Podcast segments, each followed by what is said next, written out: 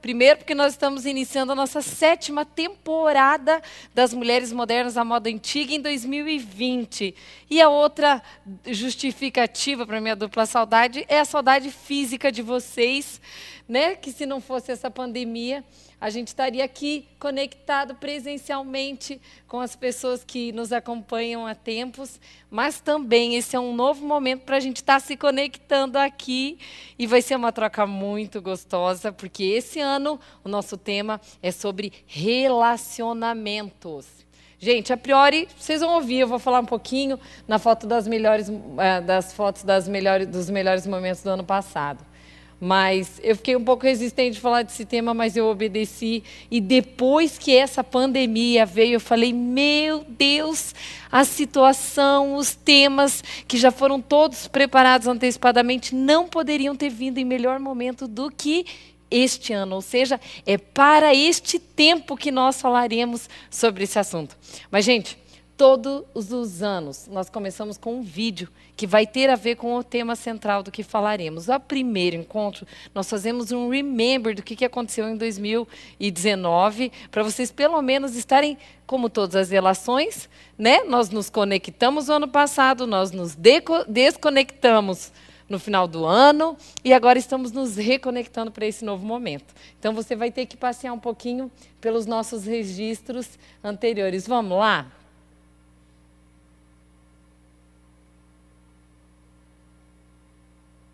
Estamos iniciando nossa sétima temporada das Mulheres Modernas, a moda antiga. E em 2019, as fotos que vocês estão vendo, visualizando, é um pouquinho dos respingos e dos flashes que nós tivemos em todo esse momento. Foi um ano muito gostoso porque ele teve um, um tema central de muita relevância. Nós falamos sobre identidade. Falamos sobre identidade na questão pessoal, é, identidade na questão relacionada a relacionamentos, a, a, a parte estrutural em relação ao que a pessoa vive no dia a dia. Mas um tema que nos chamou muito a atenção para estarmos trazendo o ano passado foi falar sobre a identidade dos meninos. Né, por conta de, de tantas demandas que, de mães preocupadas com a questão relacionada a como os meninos desta geração precisam se preparar, se organizar, é, se estabelecer como é, rapazes que irão vencer as batalhas da vida, trabalhar em cima das suas competências, não ficarem perdendo tempo somente com videogame, somente com WhatsApp, somente com Facebook ou redes sociais, enfim. E nós tivemos o privilégio de poder trazer uma pessoa muito especialista nesse assunto, que é o Dr. Jader Borges, que esteve conosco em setembro. E foi muito bom para amparar as mães, tecnicamente falando, amparar também professores em suas escolas que lidam com meninos. E muitas das fotos que vocês veem por aí são imagens de mães realmente desejosas de poder fazer com que as suas famílias fiquem mais saudáveis. 2020, surpresas muito gostosas nos reservam, porque o tema central deste ano será sobre relacionamentos, que a priori, quando me veio esse tema, não me surtiu tanto interesse de falar sobre ele. Mas era a sensação que eu tinha de que eu teria que obedecer, porque o que Deus nos queria transmitir era o tema sobre revisar a forma que nós lidamos com as pessoas. Tudo isso aconteceu em 2019 comigo.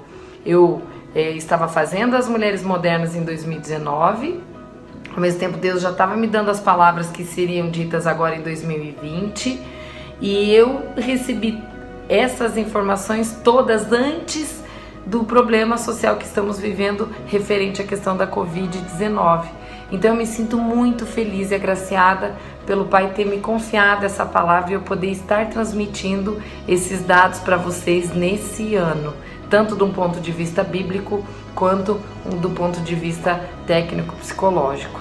Então sejam bem-vindas mulheres, todas elas que têm interesse de poderem se aprofundar para que após essa pandemia nós não saiamos iguais de todo esse contexto, mas que essa Covid ela não seja usada para que nós possamos nos rever apenas durante esse processo de isolamento. Ela, ela deve servir para que nós possamos congelar a nossa forma de funcionar numa nova etapa, num novo olhar e numa nova redefinição. Mesmo eu não falando sobre a Covid, porque as palestras já estavam anteriormente programadas, eu quero transmitir fielmente conforme eu as recebi. Porque eu olhando, eu me espanto de saber que tudo que tinha sido escrito a apontamentos de meses e até quase um ano atrás, é, ela se aplica tão bem para este tempo, para esse momento e, e referindo-se a todas as questões que estão acontecendo em 2020.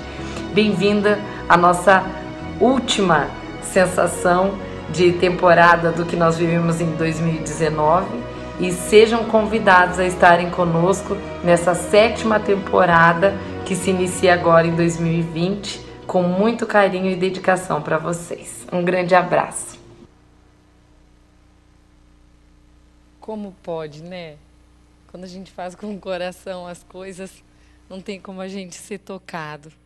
Eu lembrando as, as imagens, as situações, eu acho que tinha tudo a ver mesmo para falar sobre isso, porque eu fui a primeira pessoa a ser trabalhada nisso, como geralmente eu costumo falar quando vocês estão aqui. E, e por que o tema relacionamentos?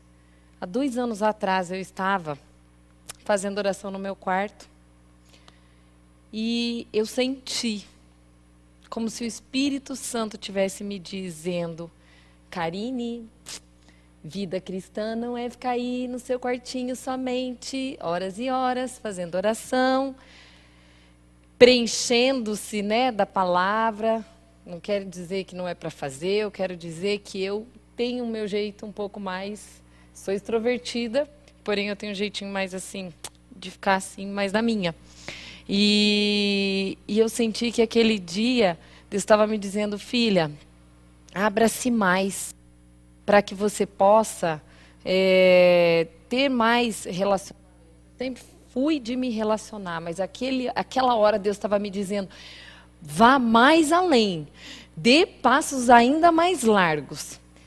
E, e aí eu falei: ah, Deus, mas essas coisas aí é meio viagem da minha cabeça, eu acho que impressão né, do meu coração. Eu falei: se, se for realmente o teu espírito que esteja dizendo para mim que é para eu abrir um pouco mais, aprofundar com mais intimidade a minha vida no sentido do dia a dia, traga-me uma, uma coisa que me confirme esse fato. E naquele dia, a palavra que eu li incrivelmente tinha sido Jesus perguntando: Pedro, tu me amas?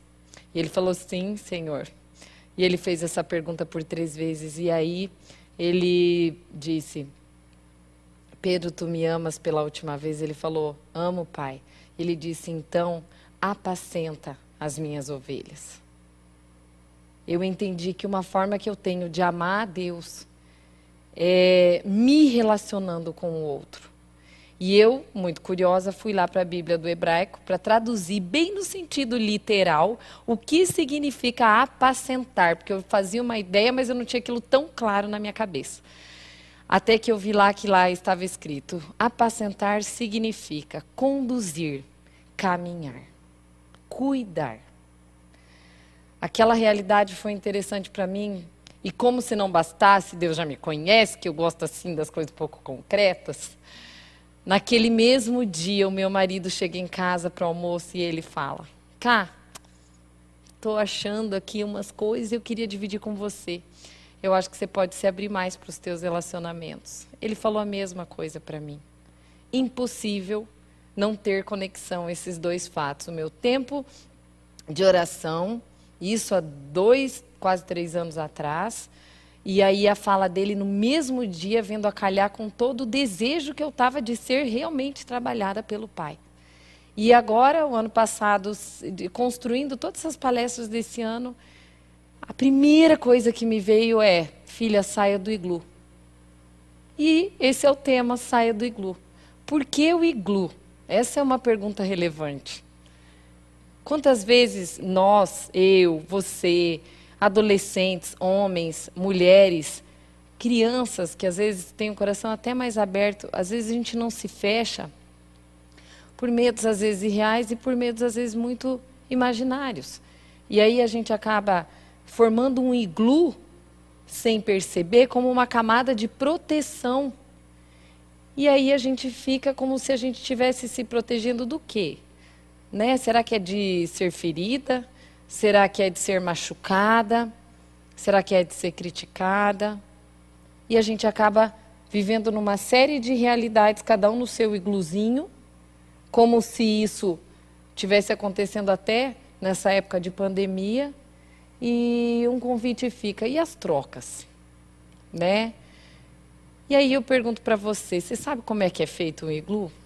Será que o iglu no sentido literal da palavra, será que ele tem a ver com a maneira que nós vamos tecendo e construindo as nossas relações ao longo do tempo? Confira comigo três minutos de um videozinho que eu escolhi para você ver, para você ter uma ideia de como que você pode se enxergar na tua realidade atual, se isso tem ou não a ver em relação à sua forma de acabar se desenhando no dia a dia. Vamos conferir? Por milhares de anos, os seres humanos, as plantas e os animais têm usado a água congelada que cai do céu para ficarem aquecidos. Mas isso não parece fazer muito sentido, né? Eu sou Vinícius e bem-vindos ao Físico!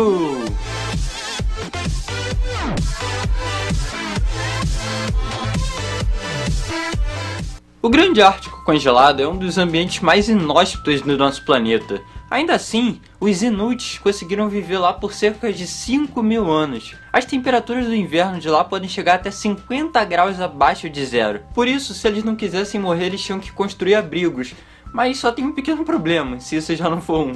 Lá não é uma área conhecida por ter muita madeira, então eles tinham que se virar com as coisas que eles tinham, que no caso, neve. Na língua dos esquimós, existem dezenas e dezenas de palavras diferentes para descrever a neve. Porque ao contrário do que a gente pensa, não existe só um tipo de neve, existem várias. E dependendo do tipo de neve que você escolher, isso vai ditar se seu iglu vai conservar o calor ou vai te transformar em um picolé. Para entender isso, precisamos saber um pouco sobre sentir frio. Quando a sua temperatura corporal começa a cair, na verdade você está sentindo o calor deixar você e não é o frio que está entrando no seu corpo. Então, quando a sua mãe falar para você fechar a janela para o frio não entrar, explica para ela que é o calor que vai sair e depois também leva um tapa junto. E na verdade a explicação para isso é bem simples. Basicamente o seu corpo sempre quer ficar em equilíbrio com o ambiente. Por isso, quando tá frio, a gente quer jogar o calor para fora para ficar em equilíbrio com ele. E como você já deve ter visto lá no ensino médio, o calor pode se propagar de três formas: convecção, condução e radiação. E os três acontecem no iglu. Bom, uma pessoa que está dentro vai irradiar o calor do seu corpo, que vai se mover em torno do iglu por convecção e será perdido pelas paredes através da condução. Na verdade, não só no iglu, acontece na sua casa também, por exemplo. Em pó, neve fresca pode ter até 95% de aprisionado. Isso torna um excelente isolante. Porém, se você tentar fazer uma bola de neve, vai ver que não é denso o suficiente para construir estruturas sólidas. Já um bloco de gelo, por outro lado, faz um bom corta-vento, mas é muito pesado para levantar por isso o produto final é uma mistura dos dois.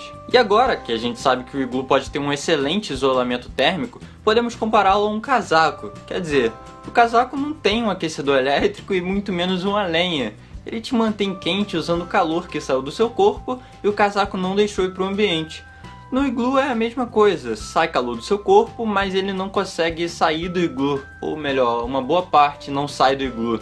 E apesar da temperatura ainda ser bem próxima de zero, é bem melhor do que menos 50 graus. Bom, gente, eu espero que vocês tenham gostado do vídeo. Se gostaram, não esqueçam de dar um like aqui, se inscrever. E se gostaram mais ainda, compartilhe com aquele seu amigo ou amigo gosta mais dessa área de divulgação científica. E críticas, dúvidas ou sugestões é só deixar aqui embaixo. E lembrando também que aqui na descrição eu vou deixar alguns links para o que eu falei, né? Para provar que eu não estou tirando isso da minha cabeça. E tem um vídeo. A ela visualiza claramente que, que acontece no nosso dia a dia? Né? A gente aprende, às vezes você não vive isso por escolha, e às vezes você vive isso pela própria construção de vida. Na escola, desde pequenininho, você vai levantar a mão para fazer uma pergunta, fica com medo, será que vão tirar sarro de mim? Será que a minha pergunta ela é inadequada? A pessoa vai se retraindo, e tem pessoas que são naturalmente assim pela própria personalidade. Isso daí não é um problema. Ele passa a se tornar um problema à medida que eu entendo que eu devo olhar o a razão e a motivação do porquê que eu ajo assim. Né? Se eu ajo assim pela personalidade, é uma coisa sua, que ninguém tem que trabalhar em cima disso, entendendo que isso é um problema. Agora, quando a gente passa a agir, pra, vocês viram quando ele falou ali que, que, que a pessoa estava deitadinha ali, quietinha naquele iglu, mas era de lá que ele se aquecia, ele não dava abertura para o lado de fora, não existia troca. E às vezes pelo medo, medo igual a gente falou, medo às vezes de ser ferido, machucado, criticado. Quantas pessoas, me disse você não é uma pessoa que não tem medo de ser enganado? Enganado às vezes profissionalmente, enganado às vezes por um cônjuge, enganado por um amigo. E nesses medos, nós vamos nos protegendo. Então, o que, que a gente naturalmente acaba fazendo? A gente se expõe menos, nós acabamos tendencionando a nos isolarmos um pouco mais. Eu acabo selecionando mais as pessoas que eu quero que estejam comigo. Eu acabo então me escondendo e essa não exposição acaba fazendo com que eu não consiga ter o exercício dessa troca. Vocês todos estão vivenciando isso, essa troca, muito por conta da questão do Covid agora. Mas é, o meu convite é para você avaliar o que te acontecia antes dessa pandemia. Porque nós todos temos um padrão comportamental e ele se apresentava. E não engana-se aquele que pensa que não vai voltar com as suas características após essa pandemia. Só que quando a gente tem o trabalho de poder identificar em autoanálise, ah, eu acho que eu sou um pouquinho desse gluzinho, talvez em menos proporção, talvez um pouquinho mais, eu consigo entender que as pessoas emocionalmente livres são as pessoas que correm o risco de ousar muito mais, de ir assim, além em seus relacionamentos, de, de não ter medo de viver, às vezes, até algumas decepções. Porque sem que eu perceba, eu acabo me envolvendo numa casquinha de gelo, como vocês estão vendo aqui. Vou mostrar para vocês o primeiro slide, né? Ele ele está lá dentro, dando uma espiada no que está acontecendo lá no mundo fora, mas é a camada de proteção dele que faz com que ele é, blinde as suas emoções. Mas a verdadeira questão é: ele está blindando ou por uma proteção ou ele está é, com a falsa sensação de que ele está fortalecido, quando na verdade ele só está trabalhando de uma forma que está é, tentando se assegurar para que ele não seja criticado, decepcionado, machucado ou, enfim, enganado. E aí, juntando todos esses dados a respeito de iglus, eu fui fazer um curso sobre grupos. Eu vou compartilhar muito desses momentos aí durante esse ano. Eu fui passear, eu arrisquei, eu fiz amizades novas, porque geralmente até quando você vai num lugar que você já costuma ir, você geralmente costuma conversar com as mesmas pessoas. E as pessoas que naturalmente você tem mais vínculo. E eu comecei a fazer experimentos diferenciados com o meu universo também. Eu falei, nossa, eu nunca perguntei como que é aquela mulher, eu nunca me aproximei de tal pessoa. E essa, essa, vamos colocar assim, esse processo que hoje eu sinto desejo de poder compartilhar com vocês, ele foi sendo é, um processo natural e consciente, de uma forma intencionalmente relevante, para eu saber se o dia que eu chegasse para falar com você, se tivesse valido a pena ou não. E aí eu fui nessa trajetória colhendo também alguns dados. Algumas coisas começaram a me chamar a atenção. E aí eu vou mostrar para vocês. Nesse slide vocês vão ter completa é, dimensão quadro a quadro do que, que a gente pode visualizar hoje em dia na atualidade. Uma das coisas que eu comecei a perceber é, como um jovem, se você olhar ali, pode mostrar ali na tela inteira, digam para mim, por favor. É, vocês vão ver ali uma moça querendo, tipo, não quero papo com você, com o um rapaz ali de trás. É o que a gente percebe às vezes na juventude. Se eu me decepciono com alguém, eu acabo assim, eu bloqueio a pessoa do Instagram, eu bloqueio a pessoa do WhatsApp, eu bloqueio a pessoa não sei do que. A minha pergunta é, isso não é você entrar para o teu iglu? Né? Será que você realmente vai estar tá resolvendo? Ou você está tapeando o sol lá com a peneira, entrando no teu iglu para a tua proteção, para evitar de ser rejeitado? Mas eu não chego aqui para o outro e falo, não, eu preciso ter clareza do que está acontecendo comigo e com você para que eu possa seguir adiante se você não quer se relacionar comigo. Isso me dói mas eu vou seguir. Aí você vê outros tipos de atitudes que começaram a ficar muito evidentes para mim, ouvindo experiências de mães em escola. Então, eu, às vezes eu ouvia relatos de mães dizendo: "Ah, meu filho tem sido excluído na escola". E o que, que você pretende fazer, mãe? Não quero nem saber. Eu pretendo tirar meu filho da escola. Mas houve uma tentativa de mediação, você tentou falar com a prof, ah, tentei, mas não deram bola.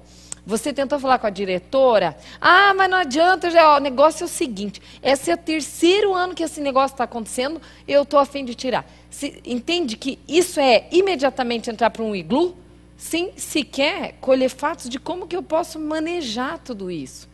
Você está vendo também ali no slide, que, que, que, que vai sinalizar, é, a gente consegue ver situações de irmãos brigando. Gente, é inacreditável ter que dividir isso com vocês. E é triste, é um dado triste. De pais que têm optado por deixar os seus filhos em períodos diferentes da escola, justamente para que eles passam a ter que brigar menos.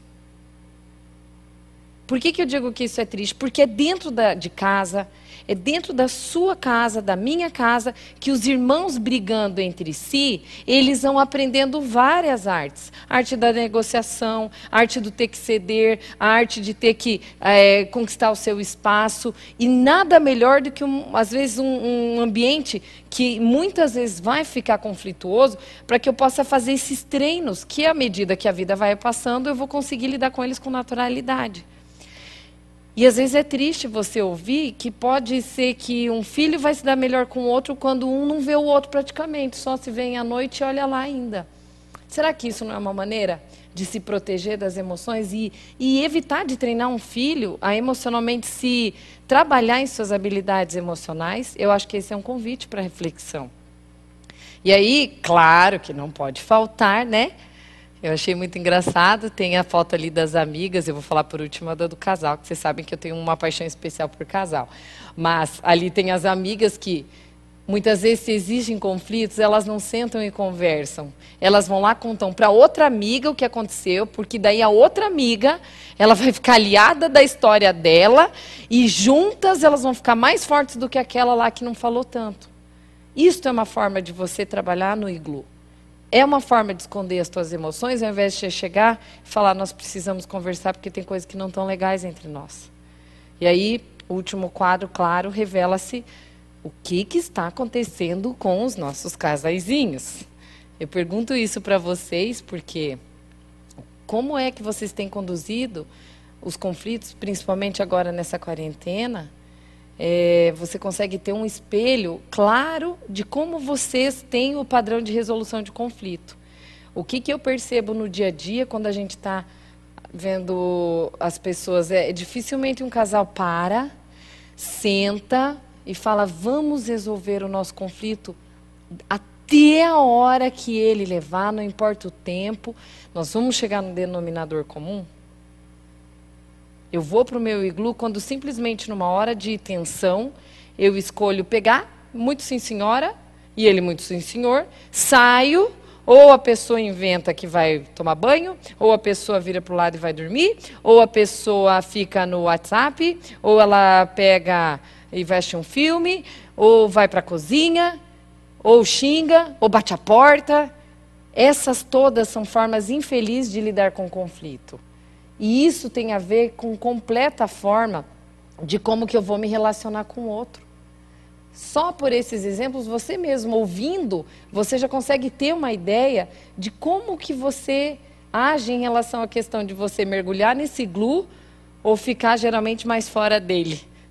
Talvez com um, umas, a gente tem mais defesas em algumas áreas, menos defesas em outras, que talvez não foram nem machucadas, mas é, esse é um convite para a gente parar, avaliar, e tem até um seriado que nós temos assistido, na verdade terminou esses dias atrás, mas é, nós assistimos um seriado que eu gostaria de recomendar para todo mundo.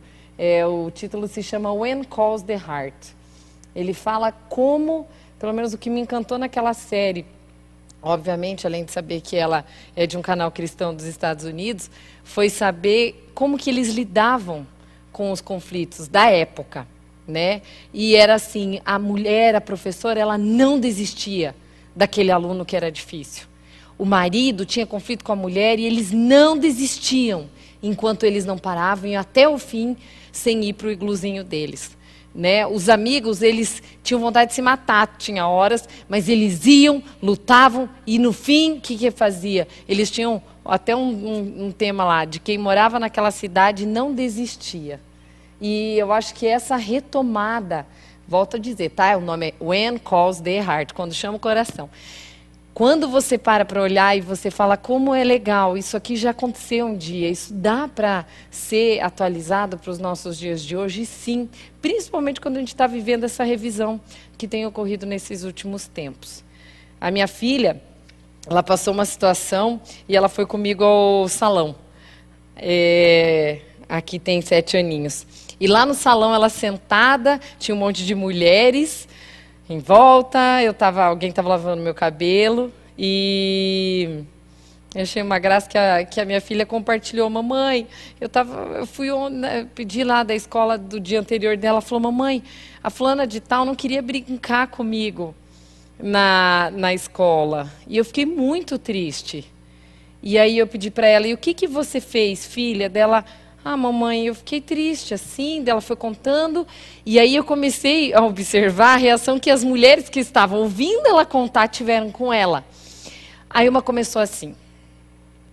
É, ah, se eu fosse você, ó, nem liga. Para de brigar com a amiguinha. Finge que você nem está sofrendo por causa disso. A outra disse assim: Ah, eu também acho, viu? Você não deve nem dar bola. Até porque, se ela não quer brincar com você, é porque ela não te merece. Aí a outra falou e ratificou o que ela estava dizendo. E a pequena olhou para elas e falou assim: Mas eu gosto da amiga, eu queria lutar pela amizade dela. E eu fiquei pensando quantos comportamentos no dia a dia a gente não tem que às vezes virou tão automático que o estímulo realmente não é vai lute pelo seu irmão, vai lute pela sua amiguinha. É, a ideia melhor é se proteja no seu iglu, ela não te merece, ele não te merece, e bora, todo mundo vai para frente, ninguém quer ser machucado. Será que essa não é uma forma infeliz da gente se organizar no dia a dia em termos emocionais?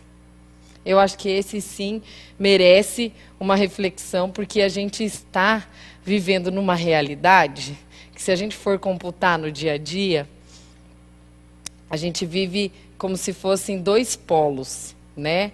Uma delas é você pensar o seguinte, que você se relaciona, que você conversa com todo mundo, mas que lá no fundo, bem lá no fundo, bem lá no fundinho, você entra no seu iglu e aí o que, que acontece? Nada de fora entra e nada de fora sai. Não existe contato com eu não autorizo as pessoas entrarem no meu mundo interno, mas aparentemente eu mostro aquela ideia que sim, está tudo legal, nossa, como você mudou a minha vida. Eu me, me, me, me encurto na minha realidade de ficar lá dentro, mas eu também não tenho crescimento. E faço um excesso de uma proteção interna, me aqueço com o meu próprio calor, fico com as minhas próprias verdades e eu não permito com que o outro colabore com o meu crescimento. Eu dei exemplo agora no começo, né, falando que eu tinha buscado a Deus, Deus tinha me orientado. De repente, meu marido foi lá e falou a mesma coisa. Gente, casamento é uma, é uma coisa linda por causa disso. A pessoa que mais conhece os teus defeitos está lá para contribuir com o teu crescimento. E às vezes o que, que você vai fazer? Eu fiquei naquele dia um pouco resistente. Eu acolhi a verdade dele, mas eu fiquei um pouco meio resistente. Não é assim. Mas eu sabia que no fundo era. E depois eu cheguei e falei para ele, amor, eu concordo com você. Então, porque se pudesse, eu ficava só eu e ele e as crianças. Certo. Não é que eu não me relacionava, acho que está ficando claro isso. Eu estou dividindo a necessidade de eu me, me, me relacionar pessoalmente de uma forma mais tranquila. E aí, é, o que, que você visualiza? De um lado tem um monte de gente cheio de iglu, por outro lado tem uma super exposição onde as pessoas não desenvolvem o filtro, onde tudo que vem de fora me influencia, tudo que os outros dizem para mim vai ser uma verdade, tudo que é falado para mim então vai ter que ter um sentido. Isso também não é equilibrado, porque entra nos dois polos sim, e tudo que entra nos dois polos não quer dizer que seja equilibrado. Até é, uma das coisas que me chamou muita atenção, porque enquanto eu fiquei tanto com esse, ai, saindo do iglu, saindo do iglu, que um dia, eu, o ano passado, eu fiz, né, eu falei, Deus, pode falar o que você quiser sobre esse tema, eu quero explorar. E numa noite Deus me deu um sonho. E foi o sonho mais maluco que eu já tive, porque se contar parece coisa de doido, né? E se falam que psicólogo é doido, então vou me encaixar nessa história, porque a, o sonho que eu tive, ele era assim, tudo estava fora de órbita, tudo estava fora do lugar. É quase como o nosso planeta antes da Covid. É, aí era assim, é, os papéis das pessoas estavam trocados e eu lembro que no meu sonho não existia nuvens. Exist, ah, no lugar das nuvens eram é, folhas. No lugar dos caules de árvores tinham, eram, eram imagens claras de animais. E tudo, a terra, não vou tecer tanto detalhe, mas assim, tudo estava fora do lugar. Tudo, absolutamente tudo. E eu fiquei pensando sobre aquele sonho e eu falei, nossa, que rico, porque é, é o estado do que eu entendo que se encontrava o mundo hoje. Tudo de ponta cabeça. As coisas precisam voltar aos seus lugares. É igual é um dos convites que eu fico me fazendo em, em relação a essa questão né, do isolamento social. Quantas pessoas comunicando pela internet, isso é maravilhoso.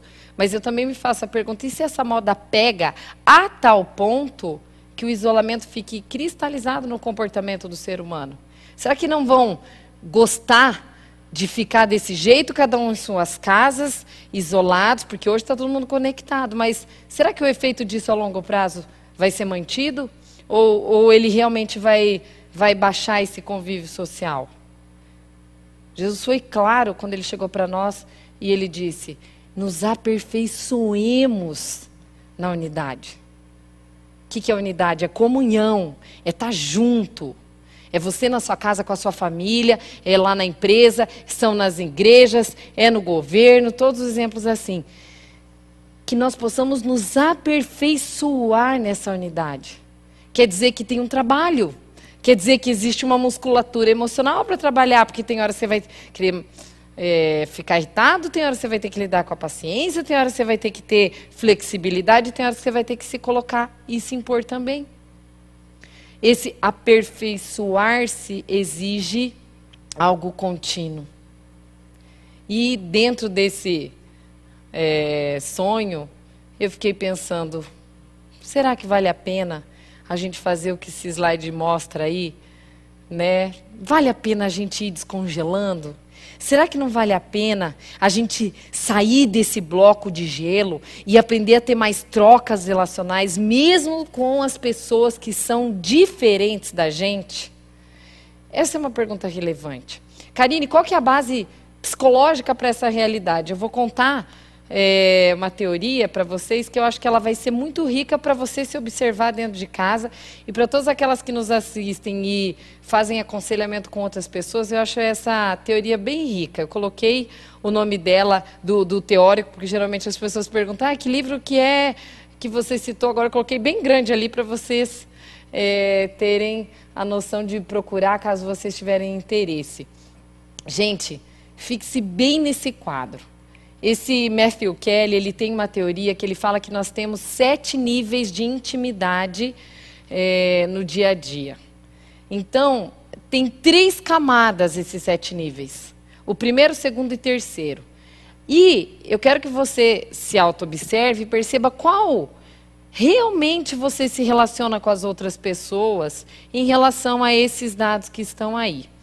A pessoa que é mais superficial, que ela é tipo assim, um político nato, ela vai ser daquelas que vai ficar ou na primeira, segunda e terceira camadas ali, da, do clichê, dos fatos ou de opiniões. Então, o clichê é aquela pessoa que vai chegar, sabe aquela conversa rápida de elevador? E daí, tudo bem? Será que chove? Coisas assim. E aí, é, quanto tempo será que vamos ficar ainda em quarentena? Esse é um clichê, é uma fala. Ela não envolve sentimento, ela envolve apenas um, um, uma frase coloquial do dia a dia. E aí, quando eu quero me aproximar um pouco mais, eu vou falando de fatos. Fato, você viu o que aconteceu? Olha as últimas notícias, olha o, o que ocorreu no governo agora atualmente. E aí, aonde que eu percebo que as relações, pá, elas travam? Quando chega no ponto opiniões. Porque a partir da hora que você é corajosa ou corajoso, você está aberta para ouvir pessoas que pensam de forma diferente de você e você não se recolhe a ponto de não mais se relacionar com elas. Por que, que eu estou falando? Tem um, um teórico, um outro lá, é, o Vitor Franco, que ele fala assim que há três assuntos que nunca morrem numa guerra. E isso é verdadeiro. É, ele fala que três assuntos são, ou, nós, no, ou na guerra que ele esteve lá, né? Ele falou assim que a gente nunca parava de falar sobre comida, o ser humano nunca para de falar de religião e nunca para de falar de política. Se você encontrar os teus amigos, é muito possível que você os veja e algum desses assuntos, nesse tempo de quarentena, certamente ficaram envolvidos, que foi um tempo que nós ficamos em isolamento. E isso, nada verdade, nada mais é do que entrar nesse patamar ali de opiniões. Agora, como é que você reage quando o outro discorda? Existe uma porcentagem de pessoas enorme que elas acabam deixando de se relacionar a partir do momento que eu vejo que aquilo que o outro pensa é diferente do que eu penso. E aí eu faço um, uma forma que eu não escuto o que o outro diz, geralmente quando eu estou num grupo. Aí eu vou para o segundo estágio, que é eu, quando eu tenho a liberdade de compartilhar sobre sonhos com as pessoas. E óbvio, né? Como é lindo, como é emocionalmente tratada a pessoa que consegue chegar no terceiro nível, que é falar sobre sentimentos, sobre seus fracassos, sobre suas derrotas, sobre suas necessidades. Na tradução original do inglês, da teoria dele, ele fala sobre weakness, né? Ele fala sobre as suas seus fracassos, sobre as suas derrotas e sobre as suas fraquezas também. No original dele tem isso, só não está ali no, no nosso triângulo. E por que, que eu estou dizendo isso? Porque eu te pergunto se durante esse processo de quarentena, ou antes desse processo, ou depois, se você estiver vendo essa palestra, às vezes até atemporal, né? muito depois de quando ela foi dada, eu pergunto que tipo de assuntos você tem tratado com a sua família.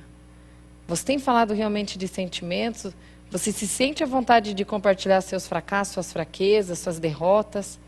suas necessidades. E se sim, eu faço isso com a minha família, e você faz isso com as outras pessoas ao seu redor, eu não acho que a gente tem que sair por aí falando tudo toda hora para todo mundo o tempo inteiro. Mas nós precisamos eleger pessoas que caminhem conosco essa caminhada. Apacentar as ovelhas significa o quê?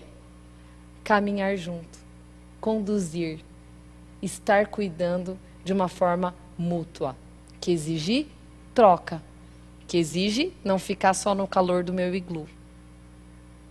Eu gostei demais, porque essa é a pergunta que eu queria te fazer. Qual é a sua característica? Você seleciona, ai, ótimo, as pessoas falam de sentimentos comigo. Mas e quando eu tenho uma opinião contrária? Se alguém é muito diferente de você, a tua tendência é investir naquele relacionamento? E agora eu quero fazer um adendo muito breve, mas é uma coisa que tem se tornado frequente na escuta. O cenário atual, vou fazer uma leitura muito de grupo aqui, tá? Mas uma leitura psicológica do que tem ocorrido aqui. Hoje, atualmente, no governo, Os problemas que o governo está apresentando são o que você vê lá em cima, às vezes de, de questionarem as, as regras do líder, é o que está acontecendo nos nossos núcleos familiares nesse período de quarentena, que muitas pessoas têm questionado o líder dentro de casa, e é o cenário que vai ocorrer em muitas empresas nesse processo de recessão que podemos entrar, tá? E é o que vai acontecer, infelizmente, em muitas igrejas. O que, que é, gente? Nós não podemos perder um princípio básico, independente de razões, motivos, é, classificação de cada um. Nós precisamos ter respeito ao princípio de autoridade. A tua vida ela só pode ser abençoada. Nossa, estou sentindo aquele calor que eu gosto de sentir. Ai, como é bom. Quando eu sinto que é o Espírito que fala e não a Karine, ai, me dá um calor aqui. Eu estou sentindo exatamente isso agora. Eu quero que você preste bem atenção, gente, porque estava fora do script. O princípio de autoridade, ele precisa ocorrer porque ele demanda ordem. Um sistema abençoado existe ordem e controle. Então, quando muitas pessoas não honram hierarquicamente os seus líderes, certamente eles também não serão abençoados. Eu falo isso por conta do quê? Independente do, do, do, do cenário é, do governo que tem ocorrido agora, vocês vão ver isso às vezes em casa. Muitas mulheres, às vezes, brigando, tendo chilique nervoso com seus esposos, esquecendo que eles são líderes daquele lar. Aí você vai dizer, ai, Karine, o que, que você está defendendo? Eu não estou defendendo nada, eu estou falando o que a Bíblia fala. Ah, mas você não sabe que o meu marido é grosso, ele bebe, ele é agressivo, ele é abusivo emocionalmente e, além de tudo, ele faz não sei o que lá. Aí você busca um aconselhamento, porque os padrões de Deus, eles não se modificam pelas circunstâncias. Mas você tem como ter um amparo de alguém que te auxilie. Porém, a liderança precisa ser respeitada. Ela precisa para que a sua vida seja bem-sucedida nas outras coisas que você fizer. Assim como eu também vejo que vai acontecer muito nas empresas a questão de querer ter autoridade de falar com o chefe na mesma altura hierárquica que o chefe tem. A tua vida vai travar. Eu digo por quê? Porque, veja, eu vou pegar um dado bíblico. O que, que a Bíblia fala sobre funcionário e patrão? Gente, o servo que faz o que apenas aquilo que ele é mandado, ele é inútil para uma empresa. Isso é sério. Se você é aquela pessoa que trabalha para alguém e você está fazendo somente aquilo que é mandado, você é literalmente inútil. E eu peço que você possa ser tratado nisso, para que você entenda que você precisa sair desse patamar, para você ser perito na sua obra, para que entre reis você seja posto.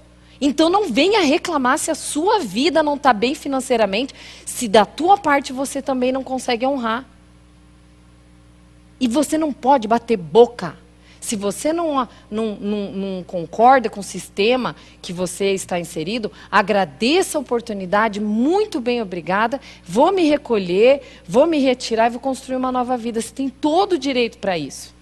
Agora, é, entenda: o princípio de autoridade é algo instituído por Deus e nós precisamos honrar com isso.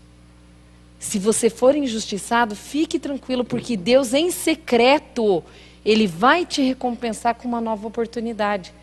Porém, faça bem o seu trabalho. Porque a palavra bem diz, né? Não faça somente para agradar o seu chefe quando ele está na sua frente. Mas faça-o de coração, principalmente aqueles que são do corpo de Cristo. E não tem nada a ver com o assunto que eu ia falar. E olha por onde que eu estou passeando, gente. Mas vocês estão vindo aqui comigo porque eu sei que muitos empresários estão com dó de ter que mandar muita gente embora. Mas, gente, nós também temos que revisar a postura que nós temos tido. Eu tenho pessoas que, esposas que estão relatando que os seus próprios eh, maridos, eles estão largados e não estão nem aí para o trabalho. É fácil colocar culpa depois no governo, é fácil colocar culpa depois no, no, no lugar que trabalha. precisa ser convidado, sim, a uma reflexão. E até um empresário, semana passada, contou para mim, ele estava muito chateado vendo que ele ia ter que demitir algumas pessoas, ele não sabia quem, ele foi parar na janela da sala dele e ficou lá, pensando, pensando, até que ele começou a ver o pessoal embora da empresa. E ele percebeu algo muito curioso, ele percebeu que os jovens saíam 15 minutos antes do que os trabalhadores mais velhos. Até que ele chamou o gerente dele e falou: É, por que, que o povo lá sai antes? Se o ônibus, o ônibus deles é, é no mesmo horário. Aí o gerente respondeu: Ih, liga não, chefe. Eu já percebi, eles já vieram falar que ninguém segura eles aqui depois das 5h45. Só que os mais velhos, que aprenderam a honrar com a hierarquia, aprenderam a respeitar as pessoas, eles estavam lá honrando o horário de saída do trabalho. Óbvio que eu não preciso dizer o que, que aconteceu, né? Esse chefe realmente acabou entendendo que seria melhor dispensar os jovens, que não estavam tendo a condição de honrar com uma hierarquia. E isso eu estou falando porque isso entra nesse slide do nosso terceiro ponto aqui, que é o amarelinho, que é sobre opiniões. Né? Eu preciso entender que as minhas opiniões, elas, elas podem às vezes não ser ouvidas pelos outros em algum momento e está tudo certo. E isso não pode ser um impeditivo que a gente se relacione. Mas é um convite para eu perceber que se eu sou contrariada, eu naturalmente não preciso ir para um iglu né? E aí eu pergunto para você, uma, eu faço uma pergunta que eu ouvi uma vez, que eu fiquei pensativa na resposta. Você prefere ser um peixe grande num lago pequeno ou você prefere ser um peixe pequeno num lago grande? Acho que essa pergunta ela convida a gente a entender o seguinte, que às vezes você pode ser o rei num lugar muito pequeno, mas o iglu é um lugar pequeno.